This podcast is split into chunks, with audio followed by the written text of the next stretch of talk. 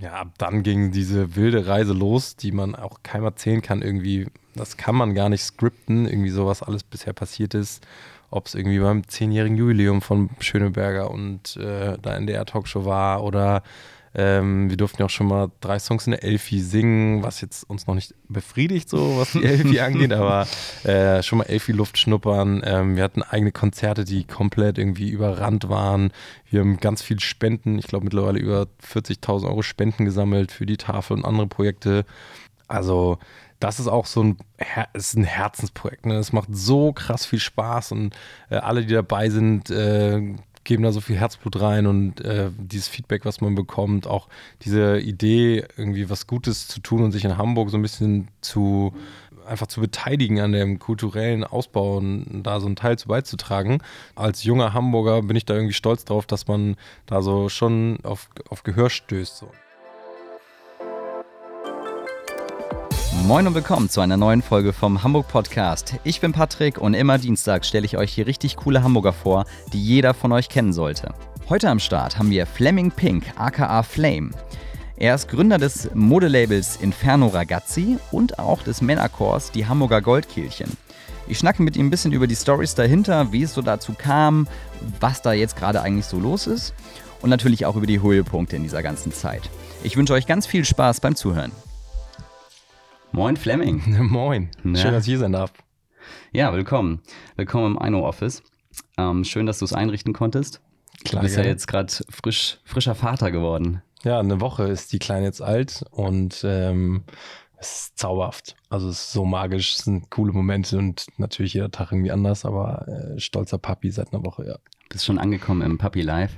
Ähm, tatsächlich irgendwie ab Minute eins habe ich das Gefühl. Ähm, man hat halt direkt so eine Verantwortung, die man auch dann nicht abgibt und ähm, das ist schon ein tolles, tolles, ganz neues Gefühl, kennt man, glaube ich, nicht, wenn man es nicht selber erlebt hat. Ja, erzähl doch mal ein bisschen von dir. F äh, Flame nennen dich auch äh, eigentlich alle, ne? Nicht, ja, nicht schon, schon, seit immer tatsächlich mein, mein Spitzname. Äh, gerne. Also ich bin ähm, tatsächlich gebürtiger Hamburger. Ähm, meine Familie kommt aus Hamburg, meine Großeltern kommen aus Hamburg. Äh, ich äh, bin hier geboren, ähm, groß geworden und äh, zur Schule gegangen, habe dann auswärts in Kiel studiert, Produkt- und Industriedesign, 2008 äh, angefangen damit und Bachelor gemacht. Und nach dem äh, Bachelor direkt wieder nach Hamburg gekommen tatsächlich, obwohl ich auch wirklich eigentlich jemand bin, der immer irgendwie das Abenteuer und die Reisen sucht und in die Welt raus muss, aber ich bin so sehr heimatverbunden. Mich wird es immer wieder hierhin zurückziehen, auch wenn es da mal irgendwie Zeiten gibt, wo man äh, eine Phase vielleicht nicht ähm, hier in Hamburg ist. Aber es ist schon ganz klar Heimat und Liebe und alles für mich. Krass hier aufgewachsen. Welche Schule bist du gegangen oder in welchem Stadtteil? Ähm, Volksdorf tatsächlich, schön am Rand, Walddörfer Gymnasium. Schöne Grüße an alle, die hier zuhören sollten, falls ähm, jemand macht. Aber das war schon am Stadtrand und dann zieht es natürlich, wenn man größer wird, einen eher nie ins Zentrum der Stadt. Ähm, aber klar, da sind auch immer noch Bekannte und unser Hockeyverein, wo ich früher und äh, bis vor drei Jahren auch noch gespielt habe, war auch in Wellingsbüttel, ähm, Clipper THC, ähm, wo ganz viele Freunde aus der Ecke auch herkommen, äh, die aber auch alle jetzt natürlich irgendwie Stadt, im Stadtkern wohnen. Aber ich glaube auch, äh, jetzt wo alle gerade anfangen, Kids zu kriegen und da zu heiraten, zieht sie irgendwann wieder in die Ecke. Vielleicht nicht ganz raus nach Volksdorf, aber so da die, ähm, die Stadtränder oder sowas, die äh, sind schon schön, wenn man das irgendwie gewohnt ist von früher mit den großen Flächen, Grün und so weiter. Ähm, das äh, kann, glaube ich, im Alter echt, kann echt bocken. Und bevor du, bevor das ganze Inferno Ragazzi bis losging, hast du, was hast du da noch so gemacht hier in Hamburg? Äh, ich habe tatsächlich Inferno schon während des Studiums angefangen. Ähm, und das war ja auch acht Jahre ein Hobby, muss man sagen. So, das war nie ein, ähm, Beruf, obwohl ich dann sehr schnell Vollzeit gemacht habe auch, aber ich habe halt nie einen Cent damit verdient, sondern alles, was irgendwie nebenbei reinkam, immer in die Brand gesteckt und in die Geschichte der Brand und in den Aufbau.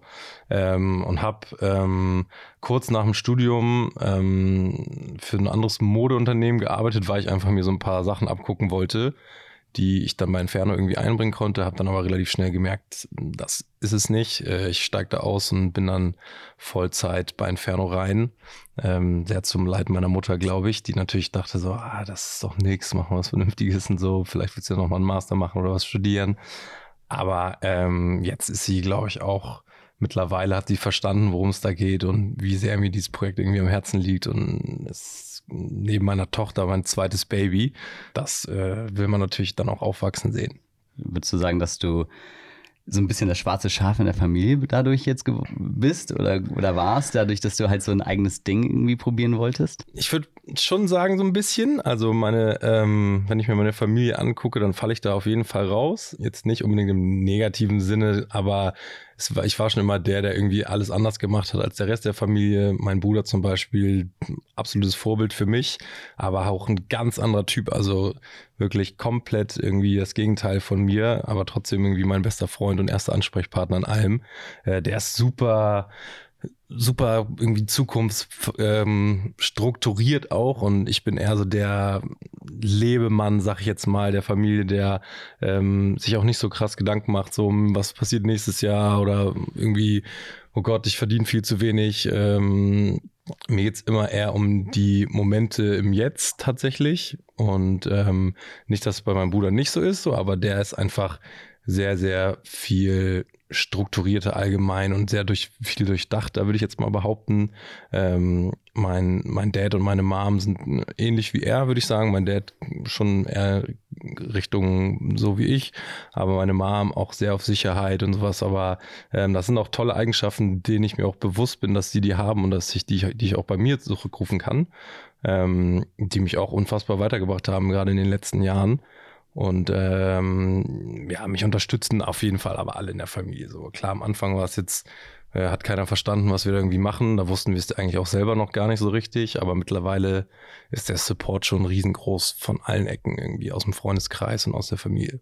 Hm. Schon cool im Moment leben ist ja auch so ein bisschen so dieser kreative Touch, den man ja da auch so ein bisschen rausführt. Also wenn man ja irgendwie so ein Label macht äh, und irgendwie, ne, du bist ja schon eine Art von Künstler, das ähm, macht ja auch so ein bisschen so den, so den eigenen Typ aus, ne? So dieses, man muss sich ja auch von ein paar Sachen auch mal ein bisschen frei machen, um halt eben überhaupt kreativ arbeiten zu können. Wenn du ständig Gedanken machst, was morgen ist und wie könnte das und wird das überhaupt erfolgreich und wird das irgendwie überhaupt irgendwie jemand mögen, dann äh, hast du ja fast schon verloren. Ja, absolut. Also ähm, die Kreativität habe ich, glaube ich, so meine Omi war auch sehr kreativ. Äh, dann irgendwie die Generation von meinen Eltern, da bist ich jetzt nicht, wen ich da nennen könnte. Ähm, und dann ähm, ging es bei mir irgendwie weiter und klar äh, ist es einfach eine, ein Skill, würde ich mal sagen, der wo man mit dem Kopf frei sein muss, ähm, den man sich aber auch irgendwie erlernen kann tatsächlich. War irgendwie, als ich 15 war, ein Jahr in Australien und habe da irgendwie so einen ganz wichtigen Wandel für mich selber ähm, gemacht, den ich erst im Nachhinein, glaube ich, auch bemerkt habe. Ähm, da habe ich mich ganz anders irgendwie Leuten geöffnet. Ich war viel abenteuerlustiger danach. Ich wollte einfach immer raus. Ich war auch ähm, Fremden gegenüber viel, viel offener und äh, das ist auch was, was ich mir jeden Tag irgendwie äh, sage, was ich mir beibehalten will, dass man einfach jedem, mit jedem irgendwie ein Gespräch suchen kann und sich irgendwie die Geschichten anhören kann, egal wie anders er auch ist, ob es jetzt optisch ist oder was weiß ich. Ähm, und das hat mir so viele Türen geöffnet und das hat mir so viel geholfen, so in den letzten Jahren in meiner persönlichen Entwicklung. Das ähm, ist auch was, was man dann irgendwie der meiner Tochter zum Beispiel weitergeben will oder sowas.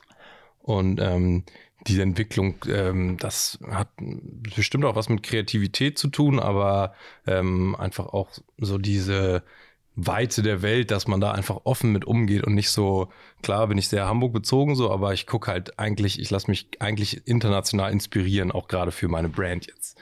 Ähm, und das, das muss man, glaube ich, auch haben, um auch einen langen Atem da nachher zu haben und nicht so eingefahren zu sein in gewissen Sachen. Bevor wir in die Inferno Ragazzi Story mal rein äh, äh, eintauchen, habe ich noch einmal sechs Fragen, sechs Hamburg-Fragen an dich, ja.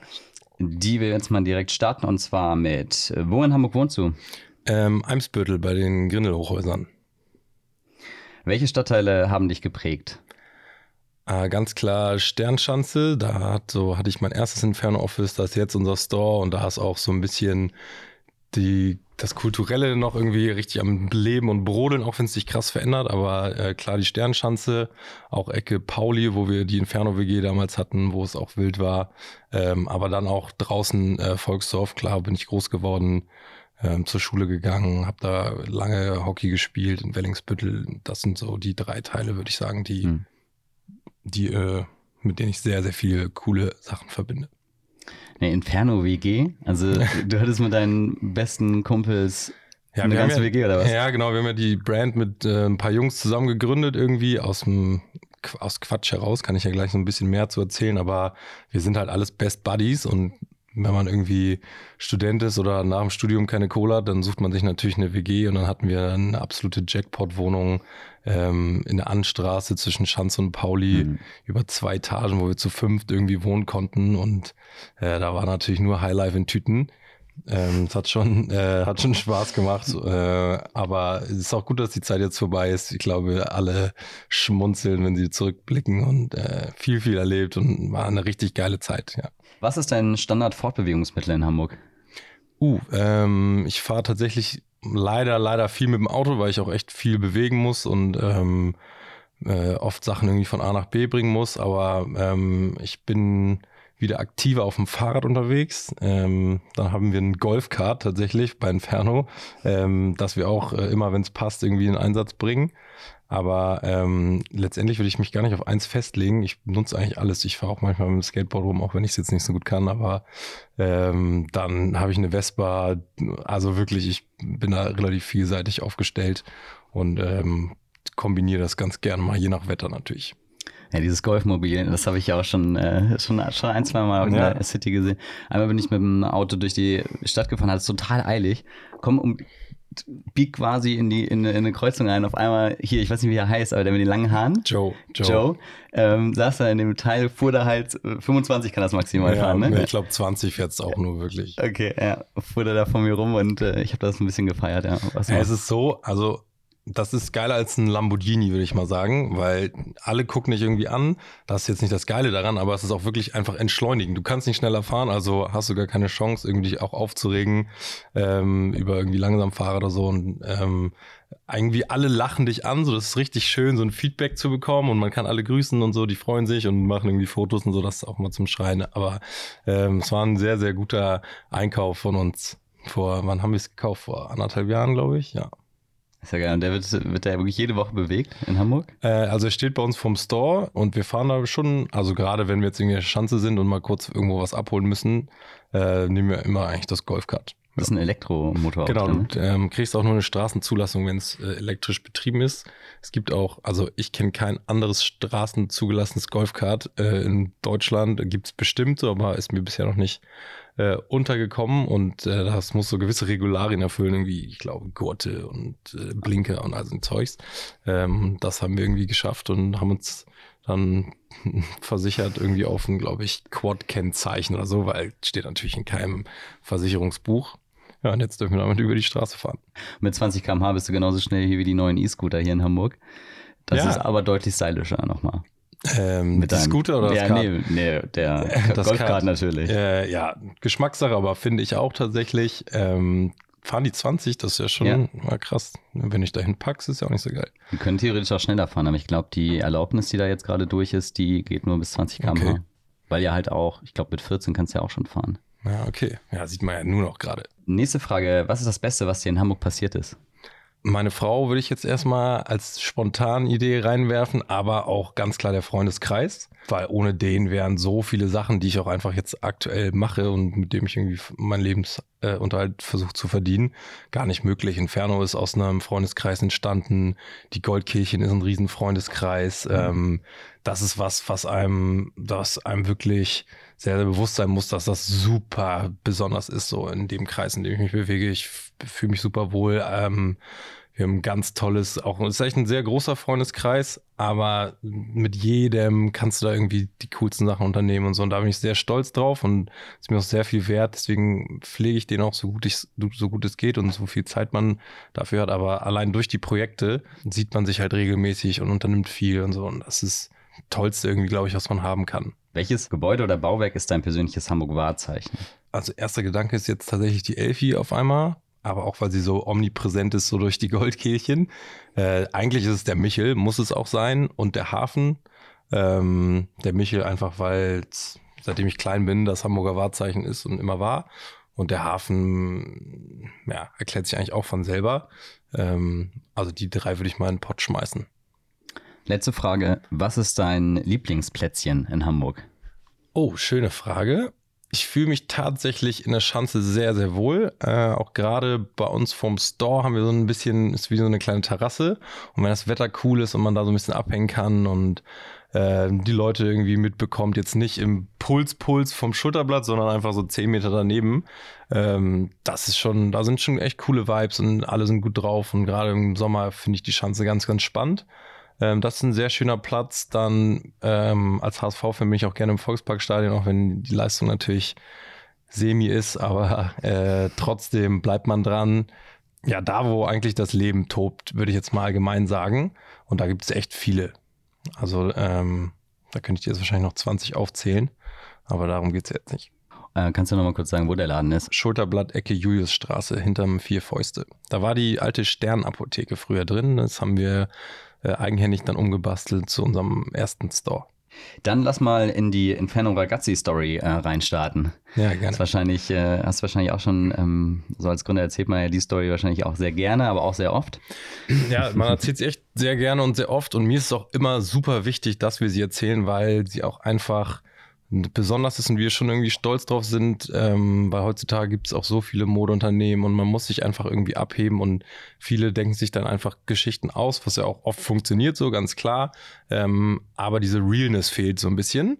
Und ähm, da sind wir super stolz drauf, dass wir jetzt auch wirklich zehn Jahre schon irgendwie am Start sind. Ähm, äh, los ging's, als ich in Kiel studiert habe, habe ich meinen besten Freund Max in Kalifornien besucht, der da irgendwie einen Master gemacht und bin mit Niki, einem anderen äh, Homie, rübergeflogen nach ähm, äh, nicht Venice Beach, wie heißt es, Newport Beach. Ähm, und hatten dann drei Wochen Jungsurlaub und haben, ich meine, ich war glaube ich 19 oder 20 kannst du dir vorstellen, da hat man wirklich viel Scheiße gebaut, äh, aber auch sehr viel erlebt, war viel unterwegs. Und ähm, dann bist du in irgendwie Hollywood, treibst du dich rum und also nimmst alles mit Vegas. Und dann waren wir auch äh, tatsächlich sechs Tage in Mexiko, in Cabo San Luca beim Spring Break. Ähm, es war damals noch so ein Geheimtipp, äh, wirklich tatsächlich. Ähm, welches, wo, welches Jahr war das so? Äh, 2009. Okay. Genau. Und ähm, da, da waren jetzt nicht so, wie man es irgendwie aus den Dokus kennt, Cancun irgendwie hunderttausende Leute, sondern es war echt ein bisschen kleiner und dadurch auch kannte man einfach relativ schnell jeden. Es gab irgendwie eine Beachbar äh, tagsüber und abends gab es einen Club und du hast alle irgendwie die ganze Zeit wieder getroffen. Und ähm, wir haben uns, wir sind wirklich unfassbar aufgefallen als Hamburger Dudes, so käseweich, die Amis alle braun gebrannt, krasse Kanten. Und dann dachten wir, okay, komm, irgendein Joke müssen wir uns jetzt mal erlauben. Und dann haben wir uns so aus Spaß, äh, gab es so einen Typen am Strand, der hat so Henna-Tattoos gemacht und dann haben wir uns aus Scheiß so Hellboys in so einer Harley-Davidson-Schrift über den Rücken irgendwie tätowieren lassen mit Henna-Tattoos und sind dann die letzten fünf Tage mit diesen Hellboys-Tattoos da rumgelaufen und äh, relativ schnell kannten, haben uns alle noch The German Hellboys genannt. So, und wir waren halt zu dritt, so eine Dreiergang und hatten den Spaß unseres Lebens äh, und am Ende wirklich die DJs im Club so The German Hellboys are in town und so. Also wirklich im Nachhinein denkt man so, oh mein Gott, das ist unangenehm, aber damals war es natürlich zum Schreien. Und ähm, eine unfassbar coole Urlaubserinnerung irgendwie auch. Und ähm, das, diesen Urlaub, den haben wir alle drei, werden wir nie vergessen. Und das haben wir uns auch damals schon gesagt. Und ich wollte dann auch einfach uns als Urlaubserin irgendwie eine bleibende Erinnerung schaffen. Und habe dann mal geguckt, ähm, Niki, der eine, der mit war, ist halb Italiener, was Hellboys auf Italienisch heißt. Und bei Google Translate einfach eingegeben und dann stand da irgendwie ein Ferno Ragazzi. Und ich dachte so, okay, hört sich irgendwie ganz witzig an. Besser als Hellboys auf jeden Fall und ähm, habe dann in einer Minute das Logo irgendwie entworfen, was auch heute immer noch unser Logo ist. Und ähm, dann äh, auf so drei Second-Hand-Jacken gedruckt, die ich irgendwie an so einer Ecke in Kiel damals gekauft habe und in Neon Pink draufgedruckt, also schon auffällig. Die Jacken waren damals grau. Und dann sind wir ähm, mit den Jacken irgendwie losgeschossen in Hamburg. Und Max hat dann auch in Hamburg gewohnt danach und Niki irgendwie kam auch oft nach Hamburg. Und das war dann so unsere Crewjacke und alle Freunde in Hamburg so, ey, yo, ich will auch so eine Jacke, die ist geil, kannst du mir noch mal eine machen? Und dann gab es die Jacken natürlich nicht mehr, weil als Secondhand irgendwie, äh, dann haben wir angefangen, T-Shirts von denen, haben die mir nach Kiel geschickt und mich immer zu so einer Druckerei nebenan immer das Logo rauf, wieder zurückgeschickt und so. dann hatten wirklich der Freundeskreis hatte alles aus dem Kleiderschrank irgendwie einmal rübergeschickt und das Logo aber dann drauf. Also wirklich querbeet, bunte Kollektion, gar kein Plan. Und dann ähm, kam halt immer mehr Nachfrage und so. Und so ging dieses, dieses Logo einfach erstmal rum. So, wir wussten ja gar nicht, wir waren ja nix. So, wir waren einfach ein paar Freunde, die irgendwie äh, auffällig rumgelaufen sind, sag ich jetzt mal, schon immer sehr farbenfroh und auch wahrscheinlich jetzt nicht die leisesten, die hinten in der Ecke stehen, sondern auch eher irgendwie ähm, polarisierend und, und eher auffällig und auch sicherlich nicht jedermanns Sache. So, das muss man auch sagen, aber ist auch völlig okay. Und dann, ähm, ja, ist die Nachfrage irgendwie immer mehr gestiegen und so und dieses das Logo ging immer mehr rum und die Leute haben gefragt, was ist denn Inferno Ragazzi überhaupt? Und wir konnten natürlich gar nicht sagen, so, was das ist. Ja, was irgendwie unsere Crew. Äh, und dann, ihr da schon eine Facebook-Seite oder äh, irgendwas? Boah, also gab's gute Frage. Ich weiß gar nicht genau, aber die haben wir, glaube ich, relativ schnell dann irgendwann mal aufgesetzt. Ja. Ähm, und wir haben dann, ich weiß noch, wir haben 1000 Sticker mal produziert mit dem Logo einfach auf weiß und dann einfach alles vollgeklebt, so überall jeden Abend irgendwie die Klos und bla bla bla, keine Ahnung, so wie man es jetzt auch einfach sieht. Und dadurch hatte irgendwie jeder dieses Logo schon mal im Auge. Und dann haben wir gesagt, okay, ähm, lass uns einfach mal eine Party schmeißen unter dem Namen und haben hier im Bunker in Hamburg äh, die allererste Inferno-Party geschmissen. Und die war immer noch meines Erachtens eine der besten, die wir jemals gemacht haben, weil wir haben nichts erwartet alle Freunde waren zusammen, sind aus ganz Deutschland irgendwie rangekommen und meinten, ja geil, da kommen wir auf jeden Fall vorbei. Und das Ding ist irgendwie aus allen Nähten geplatzt und es hat so viel Spaß gemacht. Und da haben wir so gemerkt, okay, irgendwie können wir damit Leute polarisieren, I don't know. Ähm, und da wir eh schon diese T-Shirts hatten, haben wir gesagt, warum machen wir nicht einfach irgendwie mal vier T-Shirts mit dem Logo drauf, irgendwie verschiedene Designs. Haben dann über acht Ecken irgendwie einen Produzent in Bangladesch gefunden und der hat uns dann für, keine Ahnung, man auch, glaube ich, gar nicht wissen äh, im Nachhinein, wie die produziert wurden, aber hatten dann irgendwie vier T-Shirts, die wir dann in so einem Baukasten-Online-Shop einfach mal online mhm. gestellt haben und so ging es eigentlich los. Und dann haben wir äh, aus meinem äh, WG-Zimmer damals irgendwie die Sachen verpackt und rausgeschickt und äh, dann äh, ähm, auch gesagt, okay, komm, wir gründen mal eine UG. Jeder irgendwie 25 Prozent gekriegt, äh, zu viert noch, äh, Jules war auch noch dabei dann, ähm, weil wir vier uns so ein bisschen committed hatten und hatten irgendwie aber dann auch Bock, einfach mal eine Firma zu gründen ohne Plan, ähm, was auch sehr lange ohne Plan war tatsächlich. Und dann äh, ja, ging es irgendwie los mit den Shirts und ähm, alle haben aber nebenbei weiter studiert und, und so weiter. Und dann ähm, wurde es, also ich war eigentlich immer schon die antreibende Kraft des Ganzen, auch habe das ganze Kreative äh, gemacht und die anderen Jungs so ein bisschen im Hintergrund geholfen, wenn es irgendwie mal nötig war. Und das haben die auch schnell erkannt und haben dann gesagt, pass auf, Flames, eher so dein Baby, so wir feiern es und sind auch in der Crew, aber du hast einfach verdient, hier irgendwie viel mehr Anteile eigentlich zu bekommen, nimm die Anteile und mach was draus. Und dann, ähm, das war auch so die Zeit, wo ich gesagt habe, okay, all in probiere mal einfach ähm, da regelmäßig Kollektionen rauszubringen und irgendwie auch dieses Event-Ding war, hat einfach gut funktioniert. Und ähm, so ist das einfach Step by Step irgendwie gewachsen. Ähm, und mal irgendwie, es gibt natürlich auch Phasen, wo dann einfach keine Kollektion droppt und man irgendwie ein Jahr lang irgendwie nichts release oder sowas, wo man einfach kreativ sein muss, um das am Leben zu halten. Gab es auch alles.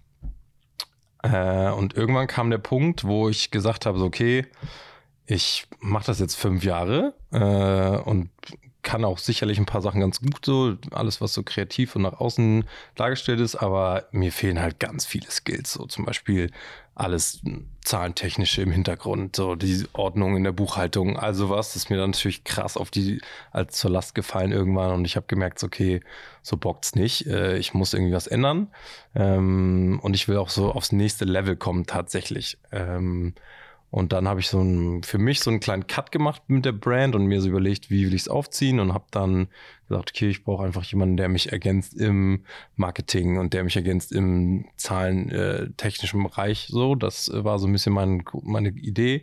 Ähm, hatte dann auch schon echt mit ein paar Jungs, die ja die Brand auch schon lange kannten, Gespräche und äh, wo ich wusste, so das könnte vielleicht hinhauen. Ähm, das sind auch jetzt Mitgesellschafter tatsächlich und äh, wirklich die besten Partner, die man sich wünschen kann. Ähm, und dann haben wir zu dritt das eigentlich nochmal neu aufgezogen. Ähm, jetzt nicht vom Image her oder sowas, sondern das war schon so, das war gesetzt, so, aber einfach, äh, einfach mal sauber gemacht, so das Ganze. Ähm, weil ich war ein kleiner Junge, als ich irgendwie damit angefangen habe. Ich bin jetzt irgendwie 31 und war da 21 und hatte halt gar keinen Plan. Und ich würde auch jetzt sagen, so, mir fehlen immer noch krass viele Skills, aber ich bin schon an einem ganz anderen Punkt, so. Aber wir ergänzen uns halt zu dritt so unfassbar gut, dass das nachher eine runde Sache ist. Und, ähm, ja, jetzt sind wir äh, zu dritt, haben dann gesagt, wir suchen irgendwie, wir wollen einfach auch Sachen bewegen und äh, irgendwie wachsen und dafür brauchen wir Kohle. Bisher nie ein Gehalt ausgezahlt die letzten sieben Jahre.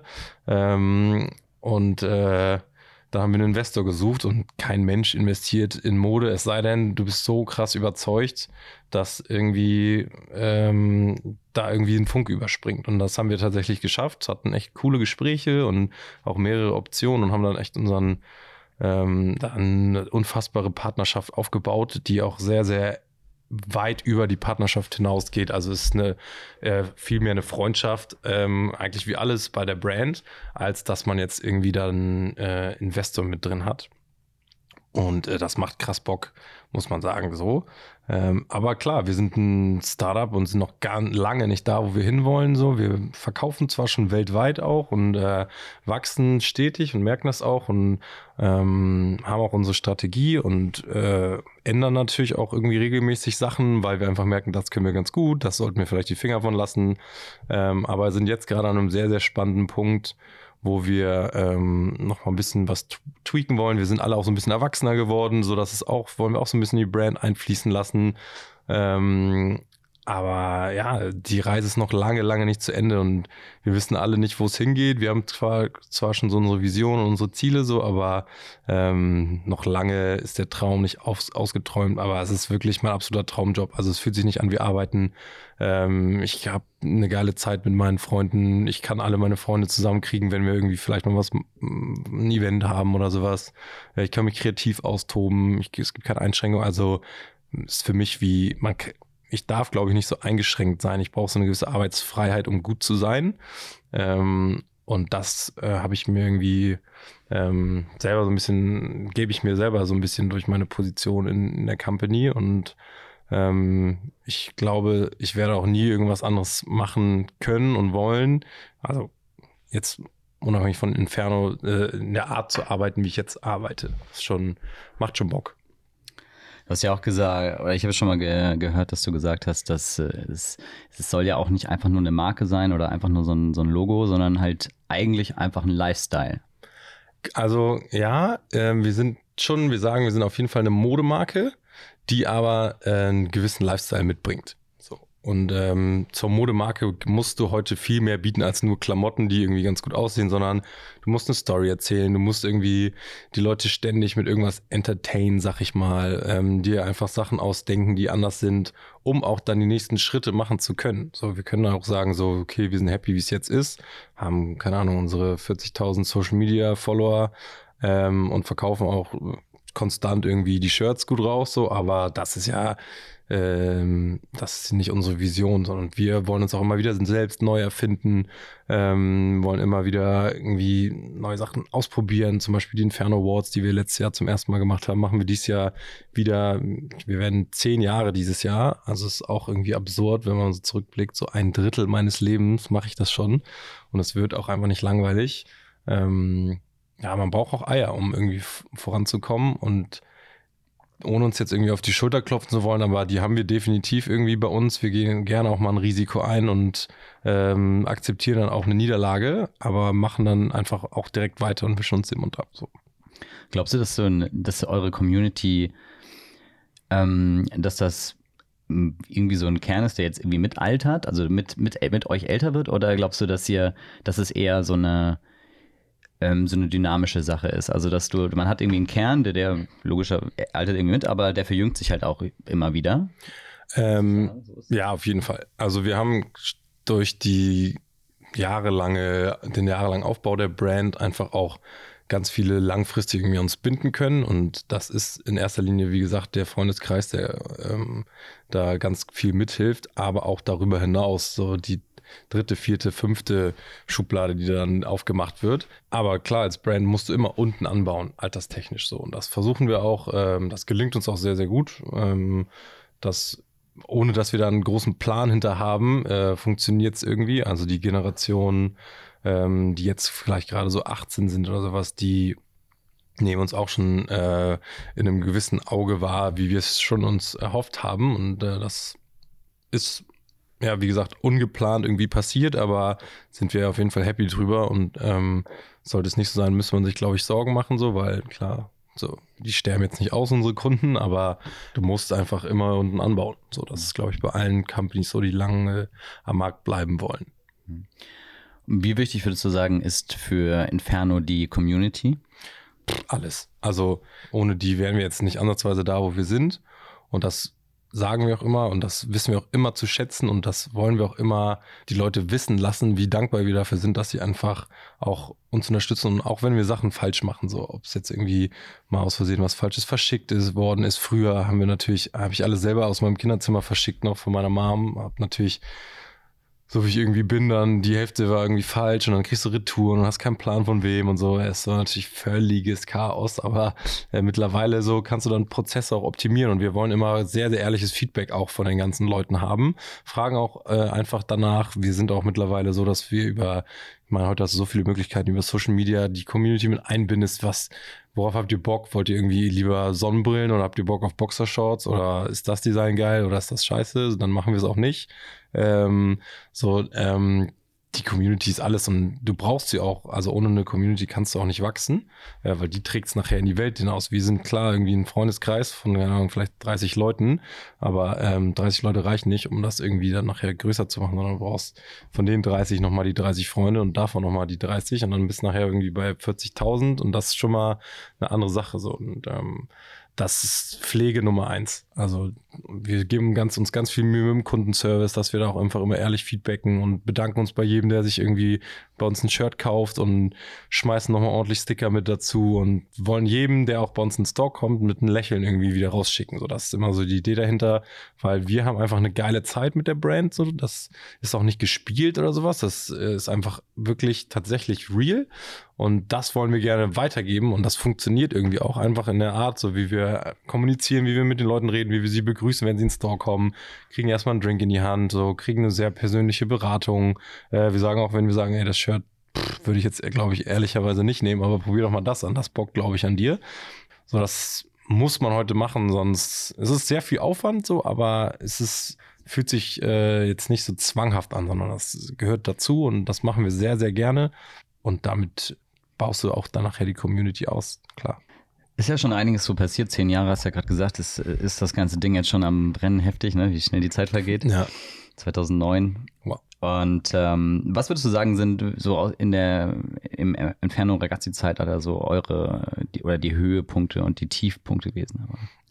Ich habe eigentlich einen Punkt, der Höhepunkt und Tiefpunkt gleichzeitig ist. Und zwar vor so zweieinhalb Jahren oder zwei Jahren haben wir den Neustart so ein bisschen ähm, released oder angekündigt und haben eine fette Kollektion gemacht und haben auf Malle eine Villa ähm, gemietet, einer, wo wir eine fette Poolparty gemacht haben, weil wir eh schon den Urlaub mit so meinen engsten alten Freunden geplant haben, hatten wir auch die Villa. Und haben gesagt, okay, weißt du was, warum machen wir da nicht einfach eine Poolparty, laden noch mal ein paar mehr Leute ein und machen da so ein Release-Event drauf, äh, draus, übertragen das so ein bisschen live bei Facebook, haben uns so ein paar Sachen überlegt. Ähm, dann geht der Online-Shop online, so echt, war schon ein bisschen Konzept hinter. Und dann waren wir echt mit irgendwie 80, 90 Leuten nachher auf Malle und alle waren völlig on fire und hatten Bock und wir sind mit einem mit einem Sprinter von Hamburg nach Mallorca gefahren, dann mit einer Fähre irgendwie noch rüber und so, wow, ist so aktig. Aber ähm, das sind so auch so diese Details, die es nachher irgendwie ausmacht und wo die Leute sagen so, wow, ihr habt so einen Schaden, aber irgendwie ist es auch ganz witzig. Und dann war, hatten wir natürlich eine Weltklasse-Feier so. Wir hatten so einen DJ-Freund aus Paris, ist noch eingeflogen und so und hat dann aufgelegt, hatten wir eine geile Anlage dabei und 4000 Pool-Toys und Free Drinks und eigentlich alles dabei, an alles gedacht. Und ähm, die Vermieter wussten natürlich von nichts so. Und dann haben wir da ordentlich aufgedreht und die Villa war eigentlich so, dass es rechts und links gab es keine Nachbarn. Irgendwie ganz unten im Tal gab es nochmal irgendwie ein Haus, so, aber man war schon relativ alleine. Und ähm, irgendwann um zwölf, natürlich Peak Time der Feier, war es so, auf einmal steht so die Vermieterin äh, im Innenhof von dieser Villa und war so, was ist hier los? Macht sofort alles aus, alle raus, alle raus. Und wir so, oh shit. Und Joe und ich waren zum Glück relativ nüchtern, so muss man sagen. Ein, zwei Drinks, aber wirklich absolut konnten uns gut unterhalten und so. Und das Na, hat die dann erstmal beruhigt Mhm. so. Und ähm, dann haben wir es auch irgendwie geschafft, diese wahnsinnige Meute innerhalb von einer Viertelstunde oder so aus dieser Villa rauszukriegen und alle einfach in die Stadt zu schleusen mit äh, Taxen und also wirklich, keine Ahnung, wie wir es hinbekommen haben. Und ähm, hatten auch schon vororganisiert, dass wir irgendwie sechs Stunden vier Putzkräfte am nächsten Tag haben, sodass die Villa einfach wieder top aussieht. So. Und das ist uns auch immer wichtig. Wir machen zwar auch irgendwie verrückte Sachen, aber wir wollen alle, die da beteiligt sind, immer sehr, sehr respektvoll behandeln und wollen auch nichts kaputt machen. Ähm, und äh, wir, uns ist immer äh, bewusst, so was was wir, was wir für eine Verantwortung haben. Und das haben wir dann auch gemacht und dann war ähm, wirklich äh, am nächsten Tag auch um, meinst du, ich komme um 16 Uhr wieder und wenn es hier irgendwie einen Funken gibt, dann raste ich aus und wir sind okay, alles klar. Und dann irgendwie gefühlt durchgemacht, aber direkt wieder aufgeräumt und das, die Bude sah aus wie geleckt danach, ne? mhm. ne? wirklich gar nichts. Okay, gar nichts jetzt nicht so, es lag irgendwie eine Boxershorts auf so einem Poolhaus noch, so das war das Einzige, was wir übersehen haben, aber äh, die Feier war wirklich spektakulär und wir haben uns auch wirklich, also es sah wirklich top aus, ne? Es war, glaube ich, zwei Gläser kaputt oder sowas und dann ähm, waren wir auch happy und sie ist dann rumgegangen und war auch so, hm, okay, krass, ja, okay. Und wir haben dann natürlich gedacht, so, okay, puh, hoffentlich war es das jetzt, so kommt nichts mehr. Zwei Monate später flattert eine Rechnung ins Haus über 77.000 Euro für diese Finke. Und wir waren so, what the fuck, ne? Und wir so, okay, ciao, das war's. Insolvenz anmelden, alles klar, wir sind völlig am Arsch. Und dann, ähm, wie so, okay, was machen wir jetzt? Und dann haben wir so geguckt, kam von so einem Anwalt, dann haben wir da angerufen und dann hat der Besitzer der Finca irgendwie uns, die wollten die ganzen Fliesensteine um den Pool herum austauschen und aus irgendwie Andalusien einfliegen lassen, weil es ein besonderer Stein war und so richtig absurde Sachen. Äh, und wir so, okay, scheiße, Mann, ey, was, wir müssen da irgendwie drum rumkommen. Und dann sind wir, haben wir den Anwalt angerufen und meinen so, ey, also danke für euren Brief und so war auch einfach nett. Wir haben jetzt nicht gepöbelt, sondern waren so ein bisschen die bösen äh, Söhne, die irgendwie einmal Scheiß gebaut haben und sorry. Und dann sind wir tatsächlich nach Düsseldorf gefahren, Joe und ich, und haben uns mit dem Anwalt und dem Finkerbesitzer getroffen und saßen irgendwie so fünf Stunden in so einem Konferenzraum und haben einfach die so lange beredet und einfach unsere Geschichte erzählt und wo wir herkommen und was die Idee dahinter war und wie wir das sowieso behandelt haben und da, da, da, da, da und konnte uns dann tatsächlich auf einen Bruchteil der Summe nachher einigen. Ähm, und er meint auch am Ende so, ey, ihr könntet meine Söhne sein. Meine Töchter, die sind irgendwie 25, 28 und 31.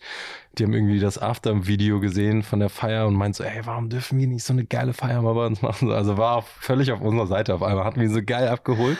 Sehr gut. Ja, dann haben wir wirklich diese Riesensumme irgendwie abgeblockt bekommen und ähm, das war, wie gesagt, Höhepunkt und aber auch Tiefpunkt, also eine absolute Achterbahnfahrt.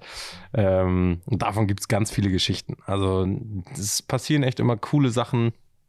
Äh, auch natürlich schwierige Sachen mittlerweile, so wo man schwere Entscheidungen treffen muss und so, aber man wächst so in, mit jeder Situation irgendwie und Joe und ich, die äh, auch ähm, Geschäftsführer sind, sind, arbeiten sehr, sehr eng zusammen, haben einen ganz tollen, ehrlichen Austausch und können über alles reden. Ich würde es echt als Dream Team tatsächlich bezeichnen, weil wir auch einfach die Extra Mile immer gehen. Also wir sind beide, äh, glaube ich, auch keine Ahnung, wir können auch mal ein Wochenende durchackern und haben trotzdem Spaß dabei, sind völlig im Eimer, aber wissen, wofür wir es nachher machen. So. Und ähm, das ist schon ähm, cool zu sehen, dass man mit der Brand irgendwie was aufgebaut hat, wofür Leute brennen und wofür sie irgendwie ihr letztes Hemd auch geben und so. Da bin ich auch persönlich sehr, sehr stolz drauf, auch wenn ich mir da nicht selber auf die Schulter klopfen will, sondern einfach weiß, dass, woraus das entstanden ist. So, aber ähm, diesen langen Atem, den wir haben, äh, ich weiß, dass der niemals ausgehen wird, bis wir irgendwann sagen, so, yo, bis hierhin, äh, jetzt, jetzt bockt's so und mal gucken, was jetzt passiert. Ja, Shoutout an der Stelle auf euren Instagram-Kanal, äh, bei dem du dich ja auch auf, offen äh, gerne zeigst und äh, auch immer, also ich finde, ihr macht auf jeden Fall das Story-Ding auf jeden Fall auch richtig nice. Also allein, dass du dich halt da so als Gründer immer schön zeigst, dass du, dass du halt so Mitmachen aufrufst, auf jeden Fall nice. Also wer, ja, noch, wer noch ein bisschen Langeweile in seiner Timeline hat, der kann das mit Inferno Ragazzi auf jeden Fall noch ein bisschen auffrischen. Ja, danke. Also wie gesagt, ich glaube, was einfach wichtig ist, dass man einfach irgendwie nicht schauspielert heutzutage, sondern so real ist auch, wenn, also zum Beispiel, wenn, wenn wir jetzt gerade keine spannenden Themen haben, dann brauche ich auch keine Story machen. So, ähm, deswegen äh, ist dann auch vielleicht mal zwei Tage Ruhe auf Instagram, weil wir einfach gerade an anderen Themen arbeiten, so, aber wenn irgendwas Cooles passiert, so, dann versuchen wir es auch immer so darzustellen, dass es, ähm, dass es auch irgendwie interessant ist zu gucken und nicht nur einfach boring, klick, klick, klick, so wie heute wirklich auch Instagram, glaube ich, konsumiert wird, ähm, sondern dass man auch einfach da was bietet. In dieser ganzen Modebranche ist es wahrscheinlich auch gar nicht so einfach festzustehen. Was sind denn da so die Marken, die du richtig bewunderst, also die so deine Vorbilder sind und ähm, wo siehst du dich da? Ja, ich, also ich habe schon echt so ein paar Brands ähm, in Deutschland eher weniger. Also die einzige, die ich da nennen würde, ist schon so Biesten. Ähm, die haben auch einen Store hier in der Schanze, BSTN. Hm. Ähm, die sind aber in einer ganz anderen Sparte unterwegs, ähm, eher im Basketballbereich und im Sneakerbereich und so sind da echt sehr, sehr gut und haben, machen echt Bock irgendwie. Das gucke ich mir sehr, sehr gerne an. Ähm, aber das, was mich so inspiriert, kommt eigentlich eher so aus Amerika oder aus äh, Australien. So, da gibt es echt coole Brands. Zum Beispiel äh, Rip and Dip ist so eine Brand, die sehr krass auffälligen Content auch einfach generiert und dann so die Produkte damit reinschiebt. Und ähm, die Produkte sind zum Teil auch gar nicht geil, aber die haben halt einen krassen Hype so mittlerweile. Mhm. Und das ist schon, äh, sind so Sachen, die mich inspirieren, wo ich einfach auch regelmäßig reingucke. Da gibt's würde ich sagen, so vier, fünf Brands, so auch zum Beispiel Barney Cools aus Australien ist eine Brand. Ähm, jetzt gibt's so eine neue, die heißt äh, äh, Aim Leon d'Or oder sowas. Äh, noch ein bisschen hochwertig, aber super stylisch, so auch in der Bildsprache. Es geht auch gar nicht mehr immer so um die Klamotten, sondern auch wie die die Bildsprache kommunizieren ähm, was für eine Ästhetik die mitbringen und so weiter. Und äh, da lasse ich mich berieseln, aber mache mir dann so mein eigenes meinen eigenen Pudding draus, sage ich jetzt mal. Ich schmeiß mir dann alles irgendwie in so einen Ordner und äh, würfe das so zusammen und ähm, daraus entstehen dann meine Ideen. So, das äh, ist so ein bisschen meine Art zu arbeiten, die ich mir selber irgendwie beigebracht habe. Äh, ob sie richtig ist, keine Ahnung, aber äh, da kann ich sehr viel kreativen Input irgendwie von den Brands ziehen. Nächste Frage wäre eigentlich so, so in die Richtung, was ist wichtig bei einem Label, damit man nachhaltig am Start bleibt? So, ihr seid jetzt ja schon zehn Jahre am Start, aber was würdest du sagen, sind so die, und da hast du eigentlich auch schon viel zu gesagt, also ne, mit Image, mit, mit was dahinter steht, die Story ist wichtig, die habt ihr auch auf der mhm. Webseite auch ganz präsent am Start. Ähm, aber was würdest du sagen, so abgesehen von den Themen, was ist besonders wichtig, damit du halt so eine Marke so wie Inferno Ragazzi eigentlich durchdrücken kannst? Also es sind, glaube ich, ganz viele Faktoren. Ähm, wie du schon gesagt hast, so äh, die, die Story äh, ist, braucht man, glaube ich, nicht unbedingt so, aber ähm, ist auf jeden Fall ein Pluspunkt bei uns, würde ich jetzt mal behaupten. Ähm, dann sind es aber auch so Sachen wie nachher, also das Produkt an erster Stelle. Das, wenn das Produkt scheiße ist, dann brauchst du auch keine geile Story haben. Ähm, und da haben wir auch viel gelernt, einfach über die letzten Jahre, haben auch viel Produzenten gewechselt, weil wir nicht zufrieden waren und sind jetzt aber an einem Punkt, ähm, wo wir gerade jemanden gefunden haben, irgendwie, äh, wo wir viel näher an der Produktion dran sind und ein viel besseres Auge drauf haben und auch Richtung Organic äh, langsam gehen können, ähm, was als kleine Brand unfassbar schwer ist. So, dass äh, klar gibt's welche, die das so schaffen, aber dieses ähm, Sustainable und Organic und so, das ist ein, ein riesen Apparat, den man da bedenken muss. So, das geht mit Packaging, mit Shipping, all sowas lo äh, los. Ähm, aber wir wollen dann natürlich auch hin, so gerade weil wir uns in diesem Surfer-Lifestyle und diesem Outdoor-Lifestyle sehen, ähm, ist das ein Riesenthema und äh, da fühlen wir uns auch auf eine gewisse Art mitverantwortlich, ähm, weil ich glaube, man muss einfach da auch was machen heutzutage und jeder muss da seinen Teil zu beitragen. Ähm, und wir versuchen das jetzt Step by Step mit zu integrieren, so sauber wie es äh, auf jeden Fall geht. Ähm, das ist eine, eine Sache, die irgendwie dazu beiträgt, dass man auch langfristig irgendwie ähm, am Start sein kann. Aber wir sind zum Beispiel auch große Fans von, wir sagen immer, die Liebe zum Detail muss stimmen.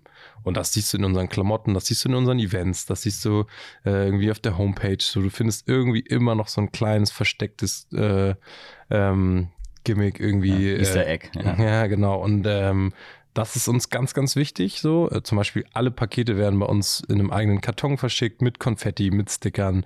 So, du musst erstmal drei Tage Staubsaugen und hast aber drei Tage so, ah krass, ja, ich habe ja was von Inferno gehabt. So, das ist auch so ein bisschen ins Gehirn einbrennen.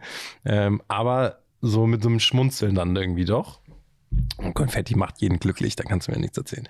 Nein, aber äh, genau, wie gesagt, die Liebe zum Detail, ähm, auch einfach die Offenheit für Feedback, ganz klar. So, man muss sich immer hinterfragen ähm, und äh, das machen wir auch und nehmen alles sehr, sehr gerne an. Also ich kann es auch jetzt direkt gerne sagen, wenn ihr irgendwas habt, schreibt uns eine Mail, ähm, weil das ist für uns Gold wert. Ähm, das äh, bitte niemals irgendwie zurückschrecken, seid einfach komplett ehrlich und wir freuen uns darüber. Ähm, und dann ja der lange Atem und der Zusammenhalt und äh, die Vision auch ganz klar. Dann lass doch noch mal einmal einen Schwenker machen zu den Hamburger Goldkehlchen. Ja. Du bist ja auch einer der beiden Gründer. Du hast es mit Max zusammen gemacht, ne? Genau, mit Max habe ich auch Inferno zusammen gegründet. Passt ja. Und äh, ja, wie ging das denn los? Jetzt, jetzt mittlerweile sind 70 Männer, ein Chor und keiner kann singen. Und wie ist die Geschichte dahinter? Wie kam es dazu? Also ehrlicherweise ähnlich wie Inferno, ähm, auch zufällig, war irgendwie mit Max unterwegs hier in Hamburg und dann haben wir in der Thai-Oase Karaoke Bar, wer sie nicht kennt, aber jeder Hamburger sollte sie, sollte kennen. Sie kennen ja. ähm, hatten wir natürlich einen Weltklasse-Abend ähm, und haben am nächsten Morgen leicht verkatert telefoniert und gesagt, ey, das hat so krass Bock gebracht, warum ähm, suchen wir uns nicht irgendwie einen Chor, der, wo man auch solche Songs singen kann und wo es alles ein bisschen locker ist und wo man irgendwie auch mal ein Bierchen trinkt und man nicht irgendwie nichts gegen irgendwie 60, 70-jährige Chorsänger, aber nichts zwischen denen steht, sondern einfach so ein bisschen moderner das Ganze aufzieht. Und dann haben wir geguckt und gab's nichts und ich würde schon sagen, dass ich in Hamburg ganz gut vernetzt bin, äh, auch gerade durch Inferno und die ganze, den ganzen Freundeskreis. Und dann haben wir gesagt, komm, ey, lass es uns versuchen und irgendwie selber einen an den Start zu bringen. Und dann habe ich irgendwie am Nachmittag einen Facebook-Post rausgehauen und auf einmal ging dieser Facebook-Post ab wie Schmitz Katze. Da dachte ich, da, also wir haben echt so mit den Augen, haben uns die Augen gerieben und dachten was ist denn jetzt los? Und äh, haben nach einem Chorleiter eigentlich gesucht und nach so Mitsängern, die Bock hätten, irgendwie auch an so einem Projekt teilzunehmen und irgendwie brauchen wir noch eine Location. Und anderthalb Wochen später hatten wir alles. Also äh, wir hatten sechs Chorleiter eigentlich zur Auswahl und haben dann Christian Sonnermann, der das immer noch macht und der es auch überragend macht und ich glaube auch kein anderer hätte uns irgendwie so im Griff wie er, ähm, haben wir einen ganz tollen Chorleiter. Wir hatten dann eine unfassbare Location am Anfang und irgendwie bei der ersten Probe, glaube ich, 50 Jungs und äh, keiner wusste, was einer erwartet und ab der ersten Probe waren eigentlich alle völlig hooked. Also wirklich, es war unfassbar und dann, ähm, ja, ab dann ging diese wilde Reise los, die man auch keinem erzählen kann irgendwie. Das kann man gar nicht skripten, irgendwie so, was alles bisher passiert ist. Ob es irgendwie beim zehnjährigen Jubiläum von Schöneberger und äh, der Talkshow war oder ähm, wir durften ja auch schon mal drei Songs in der Elfi singen, was jetzt uns noch nicht befriedigt, so was die Elfi angeht, aber äh, schon mal Elfi-Luft schnuppern. Ähm, wir hatten eigene Konzerte, die komplett irgendwie überrannt waren. Wir haben ganz viel Spenden, ich glaube mittlerweile über 40.000 Euro Spenden gesammelt für die Tafel und andere Projekte. Also, das ist auch so ein, ist ein Herzensprojekt. Ne? Es macht so krass viel Spaß und äh, alle, die dabei sind, äh, geben da so viel Herzblut rein und äh, dieses Feedback, was man bekommt, auch diese Idee, irgendwie was Gutes zu tun und sich in Hamburg so ein bisschen zu, ähm, ja, einfach zu beteiligen an dem kulturellen Ausbau und da so einen Teil zu beizutragen. Als junger Hamburger bin ich da irgendwie stolz drauf, dass man da so schon auf, auf Gehör stößt. So. Und äh, alle, die irgendwie bei uns waren, haben bisher gesagt, so es äh, macht Spaß, euch zuzusehen. Man sieht die Leidenschaft, so auch wenn ihr jetzt nicht unbedingt singen könnt, weil das ist ja das äh, tatsächlich das Motto bei uns. Keiner kann echt, also es kann wirklich keiner singen. aber im Kollektiv hört sich dann doch ganz, ganz gut an. Ähm, aber allein willst du keinen irgendwie von Mikro stellen. Äh, aber wir haben so krass viel Spaß, das hätte ich mir vorher nicht so ausgemalt. Niemals, nie, niemals. Und äh, man schüttelt auch nur mit dem Kopf, egal was für Anfragen reinkommen. Ähm, da sind echt die absurdesten Sachen bei, ob es irgendwie die Staatsoper in Shanghai ist oder sowas oder I don't know. Also da bin ich auch echt sehr gespannt, wo die Reise hingeht. Wir wollen jetzt beim Eurovision Song Contest mitmachen. Da gibt's aber so ein paar Regularien, du darfst nur zu sechs antreten und so. Da müssen wir jetzt die besten sechs irgendwie ins Rennen schicken. Dann natürlich die Elfis, der große Traum, so da, das, ja, das ist noch so. Ist das, noch ein Knackpunkt, ja, ne? Ich meine, das so ist ja schon so ein halbes Jahr oder so, nee, so ein Thema, oder länger? Nee, länger. Also länger? Seit, also wir sind jetzt, wir werden drei im August. Das ja. ist seit zweieinhalb Jahren Thema. So, am Anfang war es ein Spaß so ja. und dann nach einem Jahr war es voller Ernst und seitdem ist es der volle Ernst und äh, noch ist es nicht so weit, aber wir haben da auch Geduld so. Ich bin auch happy mit dem Termin 2021 aber ich will diesen Termin und vorher hören wir auch nicht auf und er wird auch irgendwann passieren, ob sie es wollen oder nicht. Ähm, liebe Grüße an die Elfi, falls ihr zuhört. Ähm, meine Nummer habt ihr, glaube ich, mittlerweile. wir warten und freuen uns, äh, euch dann glücklich zu machen in einem großen Saal natürlich. Kleines zu klein. Ich habe euch auf zwei Konzerten bisher schon gesehen. Ah, okay. Nee, drei sogar. Also OMR. Ja. Da ja, glaube ich, sogar, war der nicht letztes Jahr auch schon da? OMR waren wir schon dreimal tatsächlich. Ja, genau, dann habe ich heute da schon zweimal gesehen. Ja. Oder dreimal sogar. Ich weiß Ja. es gar nicht mehr. Ja. Dann ähm, einmal bei dem äh, Family and Friends Ding in der, in der Altener Kirche. Ah, geil. Weihnachtskonzert. Das war auch sehr cool. Ja. Und dann mein Highlight äh, Timmendorf, Oh. beziehungsweise Niendorf. Ja, schön. Schön am Strand. Letztes Jahr Sommerkonzert. Ja, das war auch äh, herrlich. Da sind wir, sind wir sogar extra wegen dem Konzert nach, Ach, nach Timmendorf gefahren. Und ähm, am Niendorf am Strand war das ja, also quasi Ja. neben, neben, rechts neben Timmendorf, quasi von dem vom Land aus gesehen, ist, äh, ist Niendorf. Ähm, und, ähm, und genau, und da halt an so einem Strandabstück äh, war so eine Bühne aufgebaut. Und da gab es, glaube ich, auch verschiedene, eine Woche lang irgendwie verschiedene Acts und so. Und dann kamen die Goldkehlchen so. War Ja. schon geil. Ja, das war, hat so krass Spaß gemacht. Wir waren ja, da gab, musste man, glaube ich, Tickets kaufen. Genau. Und wir, das war, glaube ich, das erste Mal, wo man Ja, richtige genau. Tickets kaufen musste. Genau, und ne? da hatten wir auch gar nichts mit zu tun, sondern wir waren eigentlich nur so der, der Gast oder beziehungsweise Künstler und die Orga lief dann über die äh, Verantwortlichen dann vor Ort und wir dachten so, okay, wer kauft sich Tickets für uns? Und die waren auch, glaube ich, 17 Euro oder so und wir so, ey, da kommen noch 20 Leute wieder, unsere Mütter und, und irgendwie Omi oder so. Und dann waren da aber irgendwie 2000 Leute und hinterm gute Zaun, Mischung. ja, und Ja, ja, genau. und hinterm Zaun waren auch nochmal irgendwie so 2000 und ähm, wir sind dann mit dem Bus nach Timmendorf gefahren und waren natürlich im Bus alle schon völlig heiß und so, haben uns geil motiviert. Und ähm, dann kommen wir da an und dann war auf einmal der ganze Strand voll. Und wir so, ey, was geht denn ab? Und dann äh, hat's auch echt Spaß gemacht. Also jedes Konzert bisher, muss man auch sagen, hat einfach auf seine Art und Weise war komplett anders. So, wir wollen eigentlich nie Sachen doppelt machen, sondern immer irgendwie uns neu erfinden. Und äh, das Ding war absolut Weltklasse, Mann. Da reden wir auch heute noch von. Ähm, aber wir reden eigentlich von jedem Konzert, weil bei jedem Konzert gibt's Highlights. Aber es war wirklich sehr, sehr schön, weil das Wetter hat mitgespielt und äh, die Stimmung war cool. Und, äh, war schon ein magischer Goldkirchen-Moment. Ja, ich fand's auch, äh, man muss sich auch vorstellen, da waren so zwei Bierwagen oder Getränkewagen, die, wo du dann halt da deine Getränke holen konntest und die waren auch so hoffnungsvoll überfüllt. Also wir waren relativ früh Ja. da und haben uns halt echt immer, haben uns immer, immer wieder angestellt, du von da auch recht so, gut gucken ja. konntest so. Und dann, ähm, ja, war das, äh, war auf jeden Fall schon schwierig, da Getränke, weil ich glaube, die haben selber nicht damit gerechnet, dass es halt, also dass das erstmal, war es eigentlich ausverkauft? Keine Ahnung, aber aber ich es war auf jeden Fall schätze mal mega schon. voll. Ja, ich schätze Ja. mal schon. Also ich, da gibt's ja mal eine Begrenzung, wie viel Ja. sie reinlassen dürfen. Und dann ist meistens noch ein bisschen Platz so, aber also von der Bühne aus war es rappelvoll.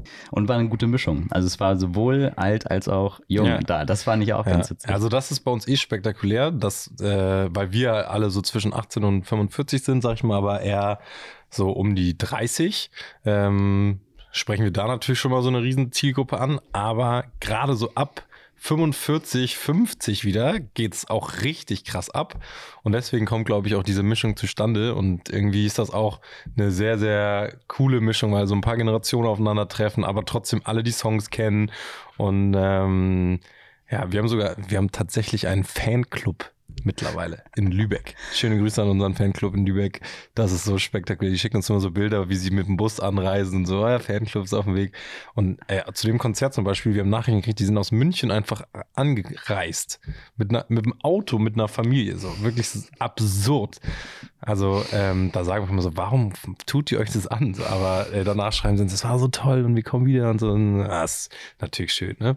Sowas Ja, ich glaube, das Besondere bei, bei, bei euren Konzerten ist ja auch, dass es, dass es, hast du gerade gesagt, es ist immer wieder anders. Also entweder ist da ein neuer Song dabei oder irgendeiner macht, ein anderer macht mal ein Solo oder keine Ahnung. äh, Freu dich aufs, freu dich aufs Sommerkonzert. Das Ja. wird auch richtig äh, Bomba. Da haben wir viele neue Tracks.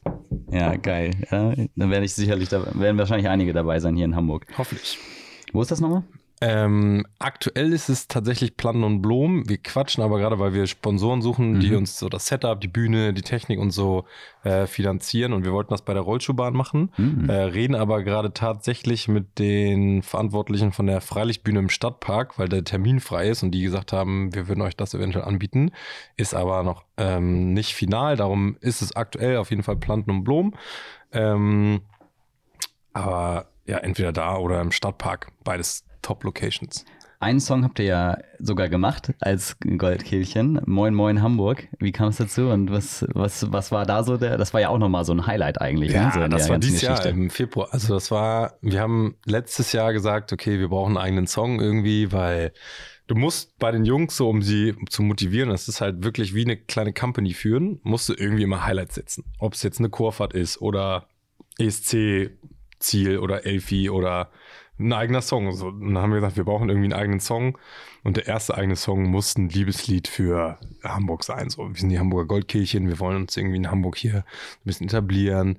Das geht nicht anders. Und dann haben wir, ähm, habe ich irgendwie den Song geschrieben mit einem Freund zusammen, äh, der ein Studio hat und äh, der auch gesagt hat, hey, wir können das hier aufnehmen. Und dann hatten wir irgendwie im Januar so einen geilen Studiotag mit allen, äh, haben da diesen Song eingesungen und wenn du das so einsingst, dann bist du vor so einem Mikro wie wir zwei jetzt hier und das hört sich natürlich an wie, will man gar nicht sagen. Und dann äh, hat der da einen Jahrhundert-Track draus gemacht, wo wir auch alle Gänsehaut hatten und so. Da haben wir noch ein Video dazu gedreht. So. Also ähm, da haben wir es zum Valentinstag Release, was glaube ich auch eine ganz gute Idee war, weil Moin in Hamburg und wir haben gesagt, so Liebeslied an unsere Hansestadt und äh, dadurch ging das auch echt wirklich innerhalb von, glaube ich, sieben Stunden oder so auf Platz eins in den iTunes-Charts, weil wir auch gesagt haben, wir spenden alle Einnahmen und so. Deswegen haben wir die Leute zum Kaufen für diese 99 mhm. Cent ange Und ich glaube, diese Käufe haben das krass beschleunigt. Und dann waren wir irgendwie vor Lady Gaga und David Guetta und dann stehen da oben so die Hamburger Goldkirchen.